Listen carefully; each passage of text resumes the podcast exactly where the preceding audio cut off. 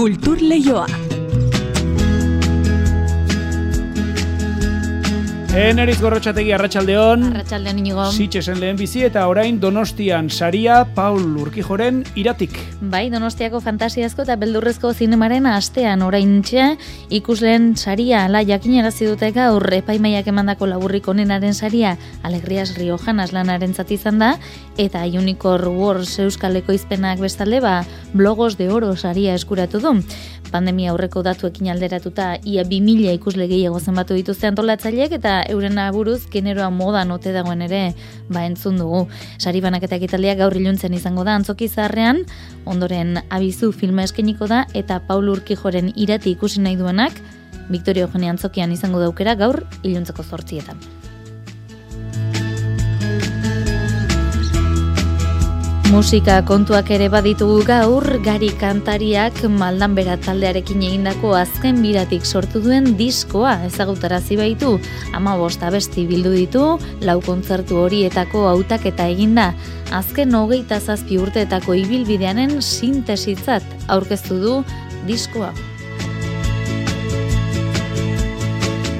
Gari eta berekiden musikarekin dantza egite aukera bat litzateke, baina dantza ipatuta gaur Marcel Rodriguez dantzari eta koreografo lesakarraren eskizio lana aurkezten saiatuko gara. Lehen ikusentzunezko proiektua du, iaz talentu artistikoaren saria irabazi ostean. Orain Nafarrako kultura sailarekin elkarlanean ekoitzial izan duen lana. Eta lan berri ezari garela, zurrunka antzerki taldearen gure kanoa antzazlana ere aipatu nahi dizuegu. Aurrei zuzendutako antzazlana da, txotxongilo antzerkia. Senegal eta Euskal Herria lotuko dituzte, imigrazioari buruz hitz egiteko eta errealitate ezberdinak erakusteko.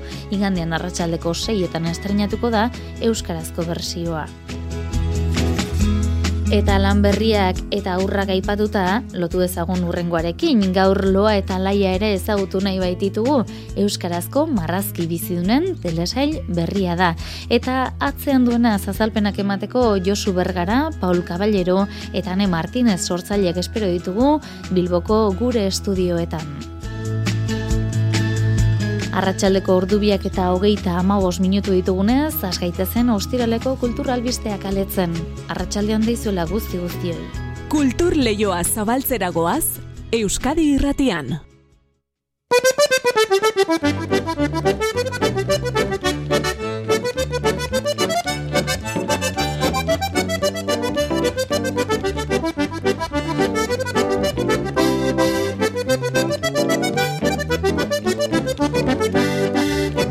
Trikiti eta piano doinu alai hauekin ekin nahi izan diogu gaurko kulturleioari izan ere bihar errenteriako niesen kulturgunean eta etzi galdakaoko turrezabal kulturretxean nazioarteko trikitisa jaialdi ospatuko da amarrurteko etenaldiaren ostean.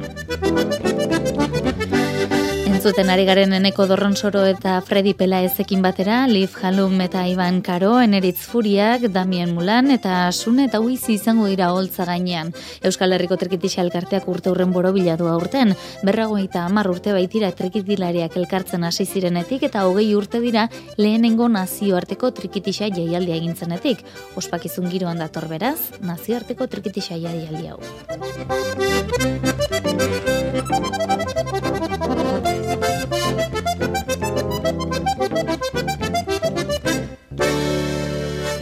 Eta bagoaz, doinu hauekin, Paul Urkijoren iratik irabazi du eta donostiako fantasiazko eta beldurrezko zinemaren astearen ikusleen saria. Ala jakinarazi du gaur epaimaiak.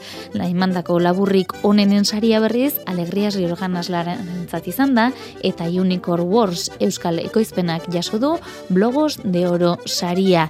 Datu gehiago, ainoa agirre lankideak jaso ditu. Paul Urkijok Donostiako publikoaren esaria irabazti du berriro. Errementarirekin lortu zuen eta irati pelikularekin beldurrezko astera gerturatzen den publikoaren zuzendari kutxunenetako bat dela erakutsi du gazteiztarrak. Josemi Beltran. Iratik e, sortxi berrogeita iru izan da bere puntuazioa eta urrengoa Fumar Provokatoz filma, Quentin Dupiosek zuzendutakoa, e, horrek e, zazpi ia sortxi atera du, eta jarraian Matt Heidi edo Le Visitor di Futur, baina bai, e, basaia zen eltzea puntuazio horretara sortzi eta erdi iratiren kasuan lehenengo, lehenengo egunetik. Hogeita mairugarren aste honen epaimai ofizialak berriz, Belasko Brokaren Alegrias Riojanas lanari eman dio film labur onenaren saria, eta Elizabeth Hobbs zuzendariaren debutante filmari zigarrazko melie saria.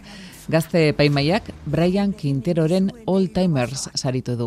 Epaimaia osatzen duten laro geita amazazpi gazteen izenan hitz egin du Alex Bomstitek. Karagarri gustatu zait festivala, iruditu zait e, pues, jendearekin dagoen interakzioa oso, oso polita dela, eta asko gustatu zait All Timers, eta beste guztiak ere oso interesgarriak eta oso e, bai, politak iruditu zaizkit. Aipatzeko da baita ere Unicorn Wars Euskal Ekoizpenak film luze honenari ematen zaion blogos de oro sari eskuratu duela eta uniko ekoizpen etxearen beste lan batek Pablo Poiedri zuzendariaren Loop animaziozko filmak irabazi duela Espainiako film labur onenaren sci-fi saria. Sari hauek eta beste batzuk hogeita mairu garren astearen itxiera galan banatuko dituzten gaur iuntzean. Josemi Beltranek azken urteotako edizio jendetsuan edarikoa izan dela esan digu. 2000 eta meretziko edizioarekin alderatuta, ia 2000 ikusle gehiago, e, hori ekitaldi paraleloak zenbatu gabe. Zubia eta jaiegunak izatea eragina izan du, e, eta bueno, bestaldetik e, bueno, ba, nire ustez Halloween moda eta e, Halloween garaian e, ba, filmak ikusteko ohitura e, beldurezko filmen moda edo baita ere sinema areto komertzialetan, e, bueno, gazteriaren artean. E, horrek eragina izan du ikusleen kopurua handitzean Ba, zarra eta Victoria Eugenia goraino beteta daudela bukatuko da gaur fantasiazko eta beldurrezko zinemaren astea. Zortzietan izango da, sari banaketa ekitaldia zarrean eta jarraian abizu filma emango dute. Victoria Eugenian, ordu berean, irati pelikule ikusteko beste aukera bat izango da. It's a nice day to start again. Ba, gato zen orain musika kontuetara La Pamplonesa banda kolaborazio pedagogikoak berreskuratuko ditu aurkeztu berri duten kontzertu ziklo berrian. Nafarroko dantzari gazteak eta goimailako musika konservatorioko abeslariek ere parte hartuko dute ziklonetan. Baita Iker Sánchez Silva zuzendari irundarrak ere, bera izango da denboraldi berriko lehenbiziko kontzertuko zuzendaria, igandeko zuzendaria itziar lumbreras. Ferrer Ferran musikagile Valentziarraren albao bertxuro brak irekiko du La Pamplonesaren kontzertu ziklo berria. Gertuko kontaerak izenburupean, azaroan eta abenduan hiru programa eta lau emanaldi eskeniko ditu bandak. Luis Mari Remesar La Pamplonesako musikarietako bat da. Izenburuan pentsatzen ari ginenean, berehala izan genuen argi, gertuko kontaerak. Bitzoiek ederki definitzen dituzte gaur aurkeztuko ditugun kontzertuak. Bakoitzak historia bat daramatzean eta hurbiltasuna du ardatz. Lehenbiziko kontzertuan, Iker Sánchez Silva irundarraren zuzendaritzapean bandarako musika originalez osatutako programa interpretatuko dute musikariek. Sánchez Silva, Euskadiko Orkestrarekin egin zuen debuta 2000 eta ordutik Estatuko eta Nazioarteko Orkestrari garrantzitsuenetako batzuekin lan egin du. Vicente Gea, La Pamplonesako zuzendaria yo destacaría de él que tiene la versatilidad de poder ser muy diestro tanto en banda como en orquesta, como música escénica y también con música contemporánea, es decir, es conocedor de los lenguajes más actuales. Iker Sánchez Silbarena denboraldi berriko kolaborazioetan lehenengoa izango da. Izan ere, La Pamplonesak pandemia aurretiko ikoak zituen kolaborazio pedagogikoak berreskuratu nahi ditu ondorengo kontzertuetan. Hain zuzen ere, abenduaren hogeita sortzian eta hogeita bederatzean zarzuela emanaldiak eskeniko ditu Nafarroako goimailako musika konservatorioko abeslariekin batera. Kontzertuan, Pablo Sorozabalen La del Manojo de Rosa zarzuela interpretatuko dute. Carmen Arbizu konservatorioko kantugelako zuzendaria da. Pablo Sorozabal kiso Pablo Sorozabalek musikan berritu egina izan zuen farruka eta foxtrota bezalako erritmoak erabiliz.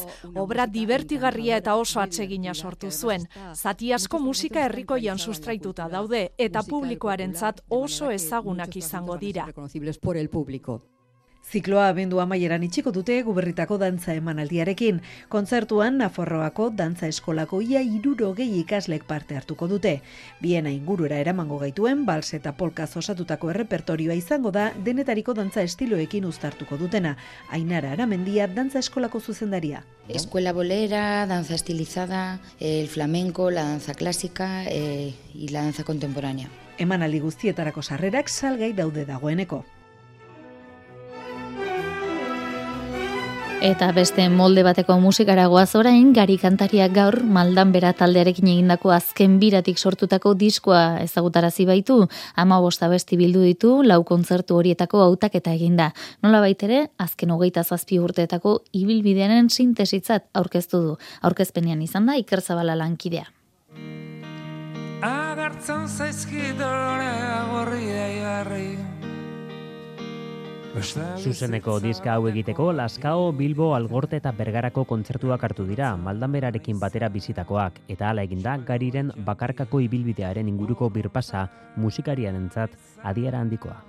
Ibilbide bat azaltzen da diskorretan, nike bizitzari e, aurre egiteko amaika burruka egin da geroren artista baten kanta bilduma bat, baino ez da disko hau Aukerak eta egiteko musikaleta zaratago irizpideak erabili dituela adierazi dugarik, nolabait bere sortze bidearen iparrorratza baliatu izan balitz bezala.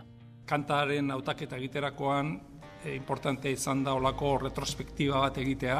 Eta ez bakarrik kanta bere sonoridadean edo bere hitzetan bakarrik oinarritua baizik eta gehien bat kanta hori idazterakoan nola sentitzen nintzen. Amets zatoz jadan igana Lehenengo kanta amets da, amets izan zen nire lehenengo diskoaren, bakargako diskoaren lehenengo idatzi nuen lehenengo kanta, desesperaziotik idatzitako kanta. Zatoz jadan Eta hala diskak aurrera egiten du Euskal Gizartea ardatz duten doinuak ere azalduko dira eta argizpiak ere behatuko ditugu azkeneko urratxetan, ba, bueno, ja esperantzara kondenatua, edo ja azten ja beste argi batzuk sartuz, eta baitare maitasunak, naiz da orbainak edo hori izan, begiratzen dira orbainoiek edo ja distantzi batekin, ez?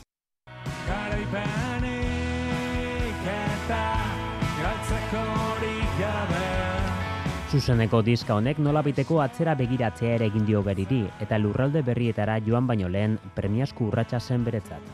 Esatezu, bueno, hau espadegu oin registratzen akaso portu honetatik irtengo eta jungo beste portu baten bila.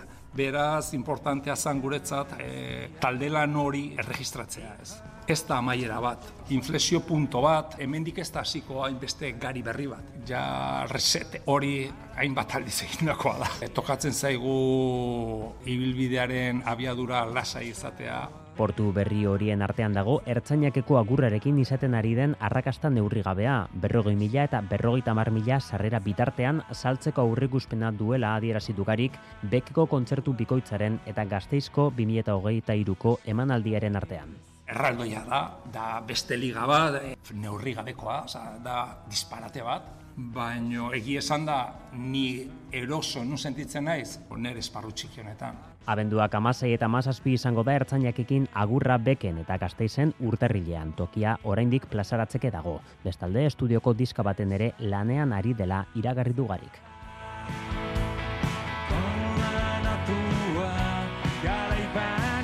Kultur Leioa Euskadi Irratian.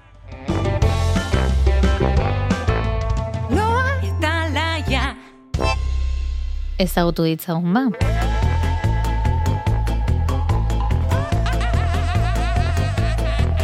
Loa eta laia euskarazko marrazki biziunen telesail berria da YouTubeen aurkezu zaizkigu eta loak eta laiak musika baliatuz, aventura ezberdinak eta divertigarriak aurkeztuko dizkiete etxeko txikienei amar kapitulutan. Baina noski, loa eta laia protagonistak horrizateko atzeko zenbat lan eta nortzukari diren jakin behar dugu. Horretarako gurean Bilboko estudioan ditugu zain Josu Bergara, Paul Caballero eta Ane Martinez, arratsalde ondeizula iruroi. Tira, hasieratik astearren Josu, mm, zergatik eta nola sortu zen etxeko txikienei eta bide batez familia osoari zuzendutako egitasmo digital hau? Bueno, ba, e, etxean sortu zen. Ni e, alaba txikiak deko daz, eta horregaz e, amarrazki bizidunen bila nengoen ba, YouTubeen, kasu horretan, eta euskeraz, eta bueno, topaten eban eskaintza e, maneko sarra zan, eta, eta euskeraz aurkitzea esan e, bat ere erresa. Orduen, bueno, ba, antxe margotu nituen pertsonei batzuk txarto margotuta paper batean, eta eta esan nuen, bueno, gorde nuen kajoian ideia. Eta handik eta egun batzutera berri hartu nuen, e, deitu nion Pauleri, itzein nuen beragaz, eta hasi ginen hau bultatzen. Mm -hmm. Gitxe aurkeztu da, ala izango alda, kapitulu laburrak izango aldira, edo?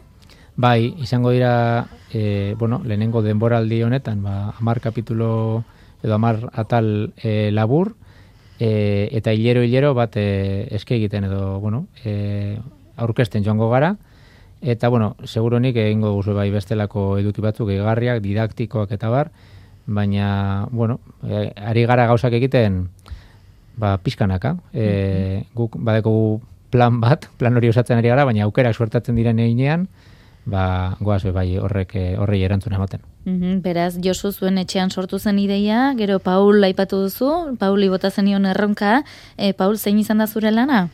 Ba, nire kasuan izan da pertsonai bizia emotea, ez? Baita itxura ere. Orduan, bueno, ba, Josuk ekarritako iruduiekin, ba, pizkat landu genituen, e, on, bueno, orengo mundura eta estilora ekarri, eta eta bueno, ba, sortu genituen gure eloa eta laia eta, eta taldeko lagunak. Eta nolakoak dira, aurkeztu izaizki guzu? Ba, a ber, baukie itxura pizkat punkia, olako emakumeak nahi ditu lako, eta bueno, ba, talde bat osatuz, musika estiloa ere batera joateko, ba, nik uste dut horlakoak izan behar zirela, ez? Oso neska biziak dira, oso alaiak eta, eta divertigarriak, eta, bueno, eta oso ondo kantatzen dute ere, ez? E, ez dakite laguntxoak ere badituzte, ez da? Bai, bidira hor, niko eta kian, bakotxak bere baldintzarekin, eta bakotxak ere bere izarea desberdinarekin, eta Eta, bueno, ba, nik uste dut guztion artean tanden bat, on, bueno, talde eta tanden on bat egiten dutela. Mm -hmm. e, ezagutu dugu, Josuren ideiak e, nola gorpuzte, gorputza hartu duen e, Paulen eskuari esker, ane, zein izan da zure lana? Bueno, ba, nire lana momentuz e, batez ere loari ahotza jartzea da. Mm -hmm. e, leiren irekideak jartzen dio laiari ahotza eta Eta bueno, ba, ba hortzi gara proiektu hau barrutik bizitzen eta eta bidean ahal izan dugun gauza txiki horietan e, laguntzen e, bai Josu eta bai Pauleri, bai bertan e, bueno, lanean proiektuan lanean ibili diren David eta Tanereari ere bai. Mhm. Eta, bueno, ba, alaxe gabiz, gutxinaka, etortzen dena, etortzen den guztiari koska egiteko gogoz. Mm on lehenengo honetan kanta entzun dugu, e, hilabetero kanta ezberdin bat izango da orduan ardatza, Josu? Bai, e, kanta ezberdin bat eta kanta bakoitza jorratuko da, ba, balio bat edo e, esan nahi moduko bat, batzuetan gauza simpleagoak izango dira, beste batzuetan e, efemeri edo gau egun bereziekin lotutako kontuak edo euskal herriko ohitura edo izaerarekin lotutako kontuak, eta beste batzuetan ba, bueno, gure txikiei ba, euren askunde prozesuan irakasteko gai ezberdinak. Adibidez, e, egongo da kanta berezi bat e, kaka egiten ikasteko, edo kaka egiten hobeto esan da partelea usteko mhm. eta kaka egiten komunean ikasteko, eta bueno, olako adibide txiki bat, ez? Azkenean da, umeentzat eta familientzat egindako proiektu bat, baina, bueno, e, saiatu gara, ba, egiten modu baten, e, atzegina, simplea, erakargarria, eta, bueno, umorea pizkatere jorratzen neurri horretan. Amarratal izango direla aurreratu duzue, baina azteko asmorik edo aurre ikuspenik badugazue, dagoneko hasi zarete zerrendan bada ez den zerrenda osatzen? Bai, e, hasieratik e, e, bueno, ingenuen gure gure ametsa idatzi, ez? Eta lako, zelako proiektzioa izan dezaken, eta Eta, bueno, e, egia esateko eragile askorekin hitz egin dugu, bai erakundeak, bai elkarteak eta bar, eta askok esan dizkibute hitz ederrak, eta, bueno, guari gara osatzen apurka-apurka, baina puzlea asgaitezen oinarrietatik az, e, eraikitzen, eta printzipioz gure asmoa da, e, webgune horretan loa eta laia puntu eusen, e, barritasun guztia joango gara kontatzen, eta ikusita publikoaren erantzuna oso ona izan dela, bueno, pues, e, goazen erekitzen, baina, bueno, bentsat, nik e, nire dagokidan ere, printzipio zeiatuko nire egiten gauzak apurka apurka eta pausuz pausu. Tira, zuke etxean e, ba, pentsatu, e, pentsatzetik e, gorpuztu da, eta hasi da lehen ale hori ba, ezagutera ematen, e, badaltzen eukaten horrelako lanetan esperientziarik? Ba ez, e, ba genukan esperientzia, beste alabro batzuetan, nik nire aldetik publizitate agentzia badaukat, edo publizitate agentzia baten kidea naiz, e, Paulek e, esperientzia asko dauko ilustrazioan eta e, horrelako ekarpenak egiten eta CMK e, ilustrazio eskolako zuzendaria da. E, eta bai han, bai han e, eta leire ba e, aurren eskuntzan e, eskarmantu asko daukie, orduen, bueno, ba, azkenean nik uste lantaldeak e, proiektzio hori emote dotzela edo, edo laguntzen dauela, ba, gorpusten e, guztia, baina e, ikuspe, ikusentunezkoen ekoizpenean benetazko esperientziaz dugu e, izan, eta ari gara ikasten bidean. Sortu dugu ekoiztetxe bat, parasut izenekoa, mm -hmm. guztioneri erantzuna emoteko, eta bueno, pues, e, bidean ari gara ikasten. Beraz, esbarrua edo bidea jorratuz e, ikasiz, hane, zu zerekin geratzen zara, zer moduzko esperientzia izan da, eta ze torpizun ikusten diozu?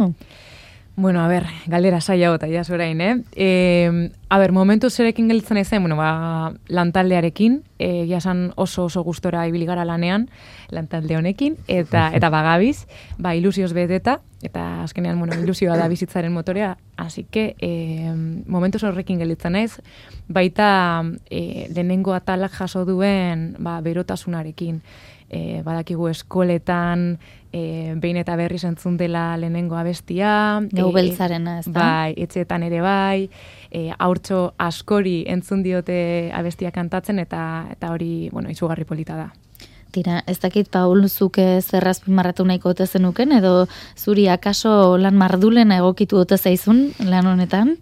Bueno, bako bere dauka. Eh? Nik uste dut, niretzako marrazkiak egitea gauza erraza da, gauza naturala, eta karo, nik pentsatzen doanean nola egiten da musika eta ikusi doanean nola grabatzen duten dana, niretzak hori da arronkalatza, orduan, marrazkiak egitea denborak ematen du, bai, hori bai, baino, baina lan polita, bueno, niretzako politegia da. Mm Tira, ba, sumatzen da, ilusio zari zaretela, e, etxeko bai. txikien ilusioa transmititzeko helburu zari zaretena, eta izan dezala, ba, ibilbide luzea, eta beste ba, esparru batzuetan ere bagozatu dezagula loa eta laiarekin. Eskerrik asko, Josu Bergara, Paul Caballero eta Martinez, loa eta laiaren sortzaileak, eta ba, etorkizun oparo izan dezazuela. Eskerrik asko. Mila esker bai.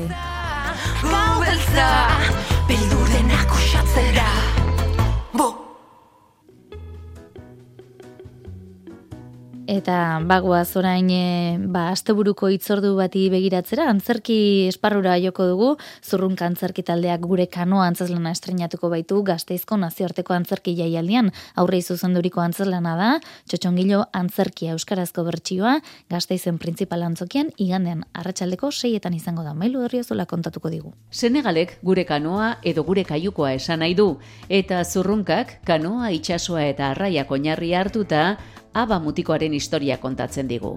Einaut gorbea, antzeslanaren sortzaileetako bat da.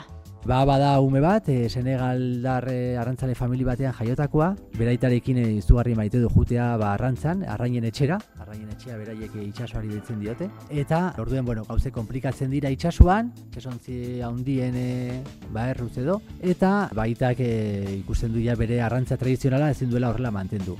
Orduen ba hasi beharko dela gero esta urrutiago juten eta inkluso itsasondi handietara lanera. Eta hortik abiatuta biziko du publikoak abak nola uzten duen bere etxea arrain argitsuaren bila joateko. Hor badago arrain argitsua, simbolo bat, eta orduen abak erabakitzen du bidaia egitea, itxasontzi handi hoien atzetik ipar porturantz zarrain argitsu askatzera. Hau dana landu dugu gai soziala da, baina landu dugu oso modu ba poetikoan, dinamikoan eta umorearekin ere bai. Estrukturak asko oso mugikorra dira, pilo bat aldatzen dira. Itxasoa zaintzea zein garrantzitsua den, gehiegizko kontsumoak dakartzan kalteak, edota hegoaldeko eta iparraldeko umeek bizi dituzten errealitate desberdinak lantzen dira gure kanoan.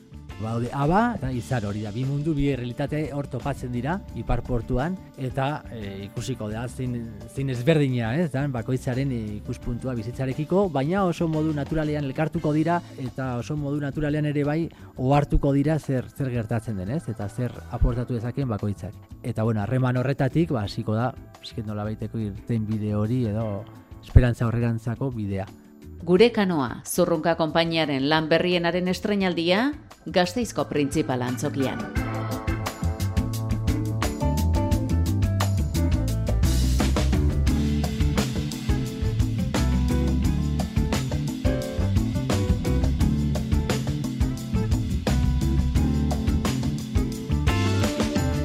Ba, asteburu honetan e, izango den beste itzordu bat ere bai, Bilborroken dena pres baita bihar iluntzerako, bihar izango da Bazterfest jaialdia emakumez osatutako hip-hop jaialdia, aurten zortzigarren edizioa izango da gainera.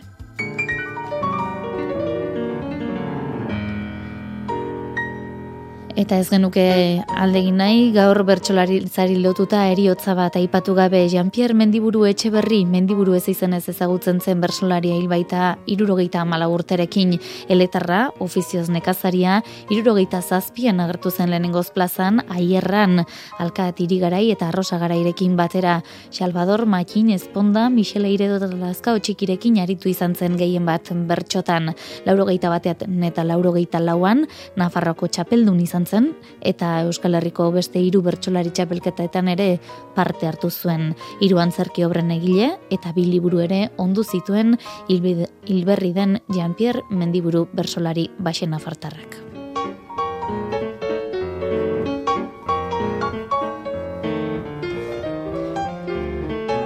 Ba, hoxe, kontatzeko geneukana gaur e, teknika eta realizazioan, Xabira Ola eta Jose Alkain izan ditugu lagun, orain badakizu albisteak Euskadi Erratian, eta ondoren kantu kontari Joseina Etxeberriarekin. Aztelen arte, ondo izan da zaindu.